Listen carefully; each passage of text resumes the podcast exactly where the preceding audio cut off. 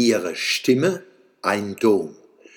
Joy Fleming, in Rockenhausen im Donnersbergkreis geboren, in Sinsheim-Hilsbach im Kraichgau gestorben. Dazwischen eine kurze Strecke, die gleichzeitig die Welt umspannt.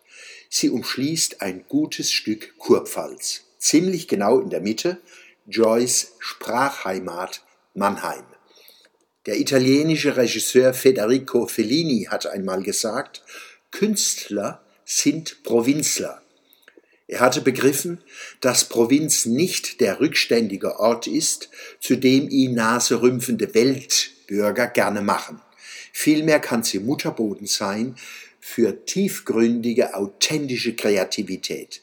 Die Sängerin Joy Fleming ist dafür ein eindrucksvolles Beispiel. Ihre Stimme gehört nicht nur zu den Großen Deutschlands, sondern der Welt.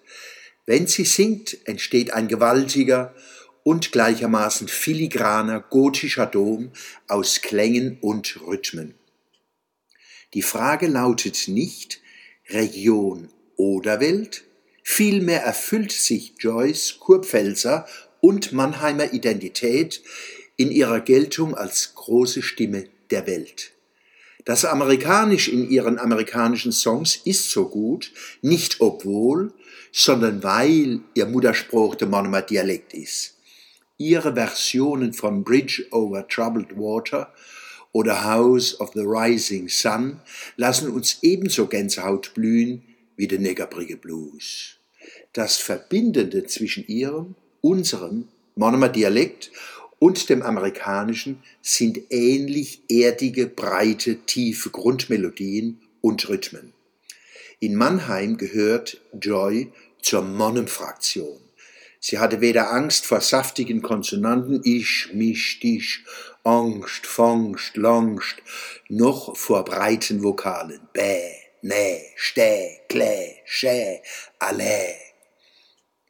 Die falsche Frage Volkskultur oder Hochkultur beantwortet sie richtig, Volkskultur als Hochkultur. Leider gibt es deutschlandweit, aber auch gerade in unserer Region Vorurteile und Vorbehalte, die aktiv werden, wenn unser Dialekt authentisch gesprochen und gesungen wird.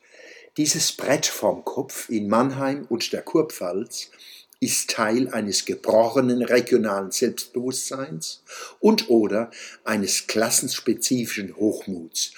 Dialekt ist ja schön und gut, aber doch bitte nicht so derb, nicht so ordinär.